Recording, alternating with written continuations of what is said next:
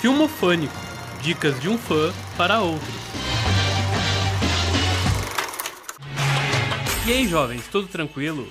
A dica de hoje é Ghost in the Shell, que estreou agora em 2017. Traduzido como Vigilante do Amanhã no Brasil, se passa em uma sociedade marginalizada onde a tecnologia está altamente desenvolvida.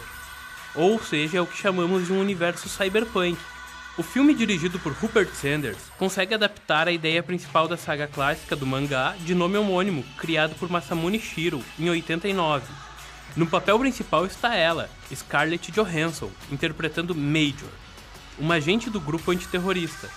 Criticado por simplificar muito a trama original, acabou se tornando apenas um filme de ação policial e super-herói, com reviravoltas previsíveis para quem está acostumado com o gênero. Jovens, Caso estejam em dúvida se vale a pena ver o filme, saiba que foi a obra de Shiro que inspirou criações como Matrix, de 99, e Minority Report, de 2002. Além do que, o filme possui cenas de ação que empolgam o espectador.